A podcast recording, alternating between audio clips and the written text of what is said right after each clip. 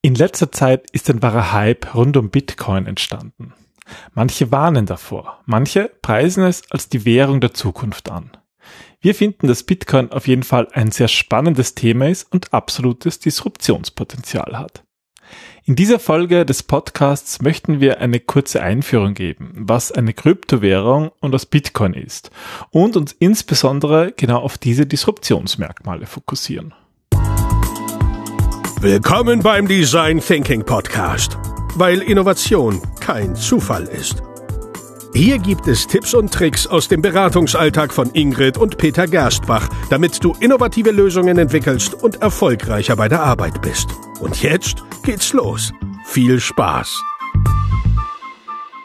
Hallo und herzlich willkommen zum Design Thinking Podcast. Hallo Ingrid. Hallo Peter, hallo liebe Hörer. Schön, dass ihr wieder da seid. Jo. Ja, in letzter Zeit ist ein wahrer Hype um Bitcoin entstanden, oder? Und gerade so in meiner Tesla-Fan-Blase war das natürlich ein Riesenthema, dass Tesla ähm, in Bitcoin investiert, das erste wirklich große Firma. Ja, Peter ist ein bisschen in, in die Bitcoin-Blase äh, verschollen. Aber wir finden, dass das ein sehr, sehr spannendes Thema ist, das auch viel mit Design Thinking zu tun hat, beziehungsweise mit Innovation. Auf jeden Fall mit Innovation, mit Design Thinking. Tja, das werden wir uns noch anschauen, ob es mhm. was damit zu tun hat oder was wir sozusagen aus der Design Thinking Sichtbrille auch dazu sagen können. Dann lass uns mal starten. Ähm, ja. Es gibt ja mittlerweile so viele Blogs, Podcasts, Videos über Bitcoin, ähm, aber um zu verstehen, was eigentlich, um diese Folge überhaupt verstehen zu können, muss man natürlich ein Grundverständnis zu über Bitcoin haben. Und was ist eine Kryptowährung? Wie funktioniert das alles? Und das darf ich diesmal machen, diese Einführung. Ähm, im Sinne von, ich stecke da überhaupt nicht so tief drinnen wie Peter, der ist ja schon ein wahrer Experte, der wurde letztens von einem Finanzexperten dazu interviewt zu Bitcoin und konnte dem, glaube ich, noch etwas darüber erzählen. Deswegen möchte ich das aus der Laiensicht ein bisschen beschreiben. Und du sagst, wenn es falsch ist, ja? Okay, also ich meine, wir, wir werden natürlich eine Einführung geben, aber wir haben uns gedacht, vielleicht gibt es ja welche, die sich eher auch damit auskennen und die eher sozusagen die Disruptionsmerkmale sich dafür interessieren.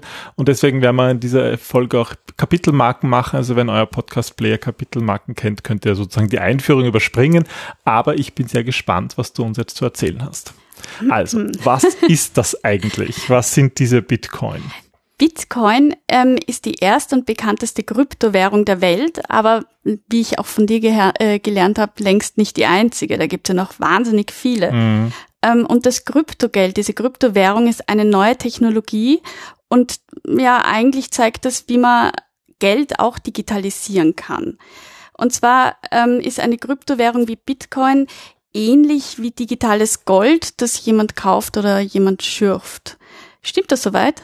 Ja, ja. Ja, okay. Und ähm, diese Kryptowährung kann auch übertragen werden, so ganz normal wie Geld eben. Bei Gold ist es ja eher schwierig, also schon, aber ich meine, so ein Goldbahn, der ist halt echt schwer. Lustig, ja, ich meine, er ist sehr dicht, aber er ist halt sehr schwer und da braucht man halt zumindest große Wagen und ja. Und das ist auch der Vorteil von dieser Kryptowährung. Ähm, die Transaktionen finden nämlich nur über das Internet statt. Und im Gegensatz zu normalem Geld wird äh, Bitcoin auch nicht von einem Land ausgegeben. Es gibt also auch keine Banken, die das regulieren oder irgendwie sich um die Abwicklung kümmern, sondern es gibt ein ziemlich, ähm, wie ich finde, kompliziertes Regelwerk, das sogenannte Bitcoin-Protokoll, bei dem eigentlich jeder, der diese Kryptowährung besitzt, mitmachen muss. Und ähm, ja, da muss man zuerst verstehen, was hinter dieser Kryptowährung an einer Technologie steckt. Weil da kommen wir wieder zum nächsten Begriff. Das ist wirklich super. Und zwar sind wir hier bei der Blockchain. Das ist ja auch wieder so ein Begriff, die in aller Munde ist und viele verstehen wahrscheinlich gar nicht, wie das eigentlich funktioniert. Naja, und es ist auch irgendwie. Wir hatten schon 2000, ähm, wann war das? Ich glaube 2017 die ersten Blockchain-Projekte. Kannst du dich erinnern? Stimmt, ja, wo es irgendwie darum gegangen ist, ja, was machen wir mit der Blockchain? Was machen wir? Aber dazu später, dazu später. Zuerst Ingrid, erklär mal, was ist verdammt nochmal diese Blockchain? Die Blockchain ist eine Art riesige öffentliche Datenbank, bei der halt die ganzen Transaktionen von dieser Kryptowährung aufscheinen. Also die enthält diese ganzen Transaktionen. Und ähm, das heißt, der Prozess, wie diese Bitcoins entstehen, das wird von einem riesigen Computernetzwerk verfolgt und eben auch, das ist das Wichtige, es wird verifiziert. Also Menschen beglaubigen das quasi. Naja, Menschen eben nicht, das sind Na, eben die Maschinen. Die Maschinen, aber irgendwer muss ja die Maschinen auch bedienen. Ja, so ist es, aber ne? das ist halt Einschalten der Maschine. Na, das muss auch jemand machen. Aber das Wichtige ist, dass die Transaktionen eben nicht auf einen einzelnen Server oder eben wie bei einer Bank einzeln gespeichert werden, sondern jeder, der eine Kryptowährung besitzt, kann diese Datensätze auf seinem eigenen Computer, Gerät, Speicher speichern. Und jedes Bitcoin kann auch bis zu dem Moment seiner Entstehung rückverfolgt werden. Eben in dieser Blockchain, weil sie eben eine öffentliche Datenbank ist und das ist natürlich irgendwie ganz etwas, etwas Neues, sage ich mal. Ja. Okay. Und wie entstehen jetzt Bitcoins? Weil irgendwie so in der, in der digitalen Welt ist es ja immer so eine Sache. Wenn ich jetzt ein PDF-Dokument habe und ich will, dass das, ähm, will das verkaufen, dann habe ich irgendwie das Problem, dass jeder, der dieses PDF-Dokument hat, das kopieren kann. Kann das kopieren, kann das irgendwie jemandem anderen schicken und dann kriege ich mein Geld nicht mehr. Aber bei Bitcoin ist es ja irgendwie nicht so. Da wurde ja ein, ein, äh, mit einer genialen Idee geschaffen, dass solche Bitcoins ähm, entstehen können. Wie funktioniert das genau? Ich komme mir gerade vor, wie bei einer Prüfung in der Uni haben sie auch immer so eine lange Textaufgabe. Wie kommt man so, dorthin? Oh, oh. Okay, wenn es dich eh so fasziniert. Nein.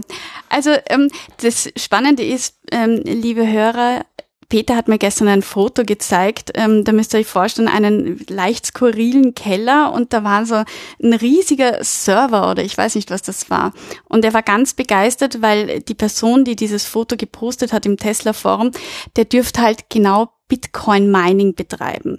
Das heißt, der schürft ähm, wie bei einem normalen Gold ähm, Bitcoins und das ist der Prozess, durch den diese Bitcoins überhaupt erst entstehen. Das ist ein komplett ähm, komisches, komplexes mathematisches Gebilde, ähm, mit Hilfe dessen, also es sind Formeln und der Computer erstellt mit Hilfe dieser Formeln die Bitcoins. Also wir werden jetzt nicht in die Tiefe gehen, es ist äh es ist sehr, sehr kompliziert. Ja, also wen das interessiert, ich glaube, wir sind da jetzt auch nicht die, die das am besten erklären können oder ähm, da gibt sicher gute Quellen auch. Also eigentlich werden da sinnlose Berechnungen durchgeführt, aber im Endeffekt funktioniert es und das ist das Wichtige. Das Interessante ist, dass zu Beginn der Bitcoin-Geschichte eigentlich jeder, der sich dafür interessiert hat, auch ganz einfach Bitcoins erstellen konnte und damit Geld verdient hat. Ganz einfach mit dem eigenen PC. Und ähm, diese ganzen Berechnungen wurden aber immer komplizierter, weil auch die Anforderungen an die Computer enorm gestiegen sind. Und äh, wenn ich dich richtig verstanden habe, braucht es da irgendwelche speziellen Chips und die verbrauchen sehr, sehr, sehr viel Strom, um überhaupt dieses Kryptogeld zu erzeugen. Und das, was ich lustig finde, also lustig ist relativ, ist, dass es die Bitcoins nicht in einer unendlichen Menge gibt, sondern es wurde festgelegt, dass maximal 21 Millionen Bitcoins existieren können. Und dadurch entsteht auch dieser enorme Wert, den Bitcoins zurzeit haben. Ähm, das ist ja teilweise total skurril. Letztens habe ich in einer Zeitung gelesen, dass jemand sein, sein Code verloren hat für die Bitcoins, der damals, ich glaube, wie war der 3000 Euro wert und jetzt ist er 30 Milliarden wert oder so? Millionen, Milliarden, ne? könnte schon sein, aber glaube ich auch nicht. Aber es verlieren halt immer wieder Leute ihre Zugänge zu ihren eigenen Bitcoins und dann suchen sie auf Müllplätzen, ja, Festplatten. Er hat sogar im, im, Müll begonnen. Ja, ich glaube, der hat auf einen Müll, also ich kenne zumindest eine Geschichte von einem, ja. der seine Festplatte, wo eben das drauf gespeichert oh, war, nein. irgendwie weggehaut hat und dann hat er Müllplatz das gesucht noch, weil. Und halt gefunden? Halt, ich glaube nicht, ja. Oh je. Und es gibt nein, doch, das ist sehr teuer. Es gibt doch ähm, Geschichten von Leuten, die zwar die Festplatte noch haben, aber irgendwie das Passwort verloren ja, haben. Den habe ich gehört. Ach so, genau. und du darfst das irgendwie dreimal eingeben und ähm, er wartet jetzt, bis jemand die Formel geknackt hat, ähm, dass er zu seinem Passwort kommt und das kann halt noch Jahrzehnte dauern.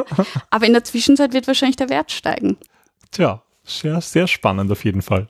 Das war jetzt meine kleine Einführung. Ähm, ab jetzt steige ich aus und überlasse dir gerne das Feld, weil mich interessiert, wir haben jetzt, ähm, was sind Bitcoins, aber was natürlich aus Design Thinking Sicht interessant ist, was was könnte aus Bitcoins entstehen? Welchen Nutzen? Welche Nutzen für Gesellschaft, für Politik? Was?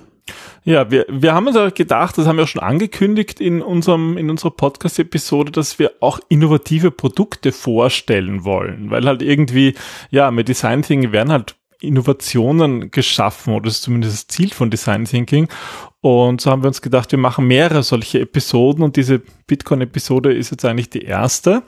Und ähm, spannend dabei ist ja immer, wozu das Ganze? Ja, es ist auf jeden Fall eine spannende Technologie, wie Ingrid ja jetzt auch schon erklärt hat. Aber noch spannender, finde ich zumindest, ist eigentlich, was dadurch alles möglich ist. Dann erzähl mal, was ist alles möglich? Also das, was ich ja wirklich am, am spannendsten finde, ist, dass, dass es ein dezentralisiertes Finanzwesen ermöglicht. Häufig wird der Bitcoin als Zahlungssystem ähm, betrachtet. Und das ist auch interessant. Vielleicht fange ich damit an. Ähm, mit Bitcoin kann man eigentlich sehr schnell Zahlungstransaktionen durchführen. Also Bitcoin ist da jetzt nicht unbedingt das Beste, die, die beste Digitalwährung, Digitalmünze. Da gibt's andere, die mittlerweile eigentlich wesentlich besser sind. Aber wenn ich eine normale, zum Beispiel eine normale Überweisung mache, dann dauert das im Euroraum einen Tag. Wenn ich nach Großbritannien es überweise, dauert es länger. Nach Amerika ist es sowieso so eine Sache. Und auch eine Kreditkartenzahlung, die zwar sofort geht, da der eigentliche Wert, der wird erst hinterher übertragen. Das nennt man mhm. dann das Settlement.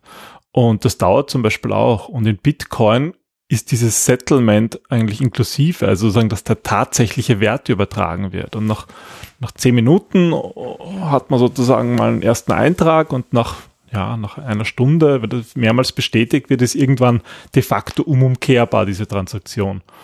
Zum Beispiel, wenn man sich jetzt vorstellt, man möchte Gold von Wien nach New York transportieren, dann ist das Wird auch das nicht dauern? so einfach und ist auch relativ teuer. Aber den Geldwert in eines Bitcoins zu übertragen, ja, das geht in einer Stunde. Oder Aber was Minuten. ist der Nutzen für die Menschen? Ja, und das finde ich auch gar nicht so groß, diese Transaktion. Aber was ich wirklich spannend finde, ist, dass es so ein dezentralisiertes Finanzwesen ermöglicht. Weil so eine herkömmliche Währung wie der Euro oder den Dollar, da das basiert ja auf Vertrauen.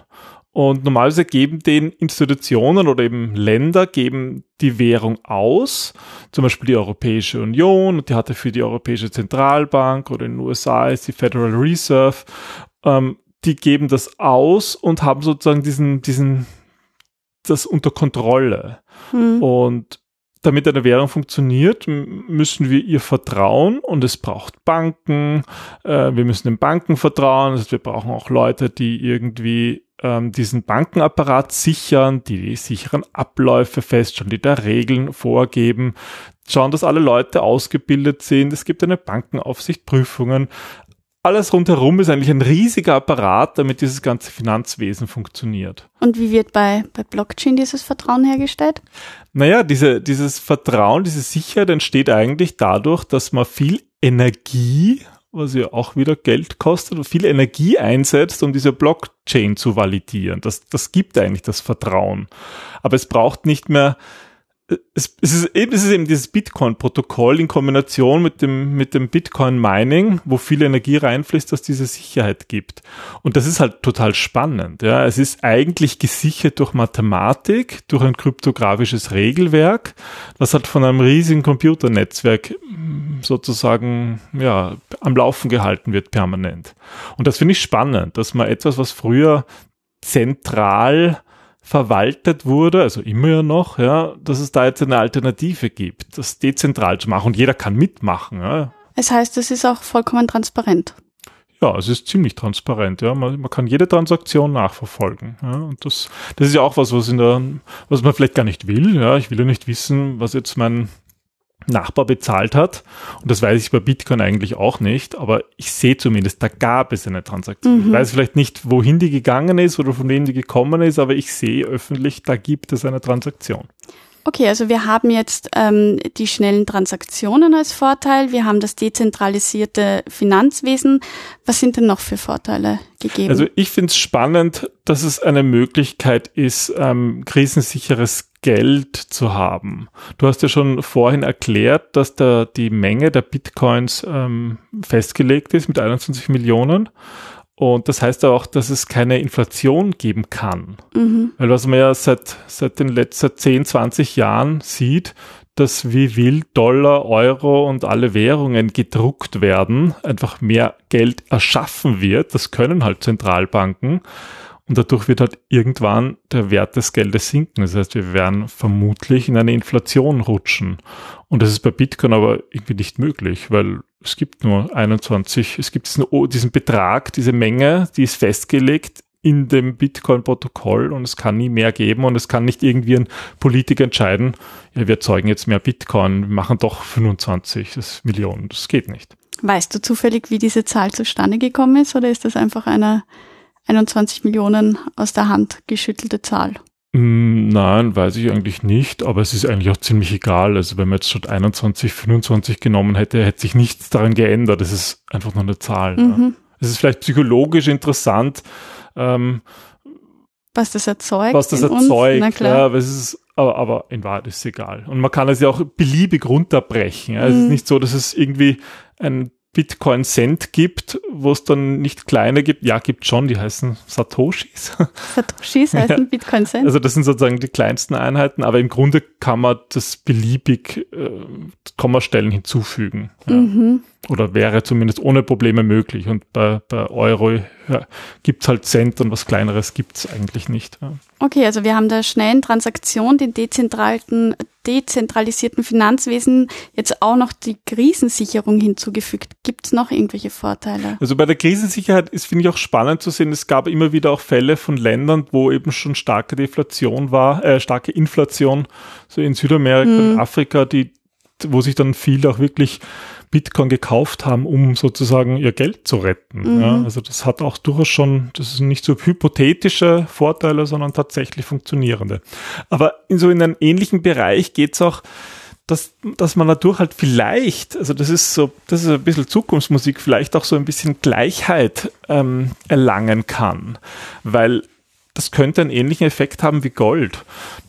Gold ist zum Beispiel in vielen Ländern, wo beispielsweise ähm, Frauen kein Einkommen haben dürfen oder kein Geld besitzen dürfen, kein Bankkonto aufmachen dürfen. Ähm, das, da ist für die Frauen der Goldschmuck eigentlich die einzige Möglichkeit, Besitz zu haben. Mhm. Und so, so diese, diese Analogie, die könnte halt auch für Bitcoin gelten. Die kann mir niemand wegnehmen. Ja? Das ist, ich brauche dazu eigentlich nur Internet. Mhm. Und irgendwie, äh, im Grunde reicht ein Smartphone, da kann ich Bitcoin drauf speichern, die mir niemand wegnehmen kann. Und niemand kann sagen, die sind jetzt ungültig. Und das, das schafft halt auch so eine, so eine, so eine dezentrale Möglichkeit, Geld zu, zu haben, zu besitzen. Meinst du mit Gleichheit auch sowas wie Fairness? Ja, zumindest ja, weil halt jetzt, jetzt das Geld halt auch sehr ungleich verteilt. Mhm. Und das ist schon auch ein Problem. Und da könnte halt Bitcoin etwas dazu leisten, obwohl man jetzt auch nicht genau weiß, wem eigentlich diese ganzen Bitcoin gehören. Also die, die, wie verteilt die sind. Wie die verteilt mhm. die sind. Und, und da gibt es auch diesen, diesen Gini-Koeffizienten, der äh, versucht, genau das darzustellen. Vermutlich ist sogar Bitcoin derzeit auch sehr ungleich verteilt. Mhm. Man weiß es halt nicht so recht. Vielleicht gibt es noch ein paar Nerds, die von ganz der Anfangszeit von Bitcoin, wo das nichts wert war, noch irrsinnig viele haben und die eigentlich de facto jetzt unheimlich reich sind. Vielleicht ist es in den Händen von Kriminellen. Vielleicht ist das längst alles auf, auf, Festplatten, die verloren sind und zerstört sind und es gibt sie gar nicht mehr. Also vielleicht gibt es gar keine 21 Millionen Bitcoin, sondern vielleicht sind es viel, viel weniger, die tatsächlich mhm. noch existieren. Das weiß man halt nicht. Ja. Mhm. Also es ist nicht so einfach und was es in Zukunft bringen wird, ist, gibt es viele Prognosen, aber wirklich wissen, du musst erst in der Zukunft das sind ähm, einige Vorteile, aber die Sache ähm, in dieser Welt ist, wir leben in einer dualen Welt und wo Licht fällt, fällt halt auch Schatten. Was sind deiner Meinung nach ähm, Nachteile, die uns mit Bitcoin begegnen werden? Also ich glaube, es gibt viele ähm, Bedenken, weil dann zum Beispiel Nationalbanken die Möglichkeit verlieren, Geld zu drucken. Also es kann jetzt Vor- und Nachteile sein. Aber halt der größte Nachteil oder das größte Problem ist halt der wahnsinnige Stromverbrauch von Bitcoin. Der äh, spießt sich ja auch ein bisschen mit deinem Werteverständnis, oder? Ja, also der feuert natürlich die Erderwärmung an. Und weil das ist wirklich ein irrsinniger Energieverbrauch. Mittlerweile, also vor kurzem war, ähm, war Bitcoin der Verbrauch, der vermutete Verbrauch aller, aller Bitcoin-Rechner ähm, haben einen Stromverbrauch erzeugt, der ungefähr so groß ist wie der von ganz Österreich. Mhm. Und wenn der Bitcoin-Preis steigt, steigt auch die, der Energieverbrauch. Mittlerweile ist er wahrscheinlich schon deutlich größer. Und das ist natürlich ein Problem. Ja. Aber dazu wirst du ein eigenes Video aufnehmen, wichtig. Ja, genau. Dazu möchte ich ein eigenes Video machen. Vielleicht ist es auch schon fertig, wenn wir diesen Podcast veröffentlichen. Vielleicht ein paar Tage später. Schaut auf jeden Fall rein. Wir werden ihn in den, in den Show Notes verlinken. Und äh, wir werden, werden das Video auf unseren YouTube-Kanal stellen. Das war jetzt sozusagen ähm, ja der Nutzen, die Probleme mit dieser neuen innovativen Währung. Aber das Spannende, worum es eigentlich bei uns geht im Design Thinking, ist der Erfindungsprozess einer jeden Innovation. Und auch der Erfindungsprozess von Bitcoin ist ja ein ganz besonderer. Man ja. weiß ja gar nicht, woher das kommt eigentlich, oder? Wer eigentlich diese Person ist, ja. Und dazu muss man sagen, so im Design Thinking äh, haben wir meistens einen, einen sehr kollaborativen Ansatz, ja. Also nicht nur meistens, das ist ja eigentlich die Basis. Ja, also Design Thinking kannst du eigentlich nicht alleine machen, ja.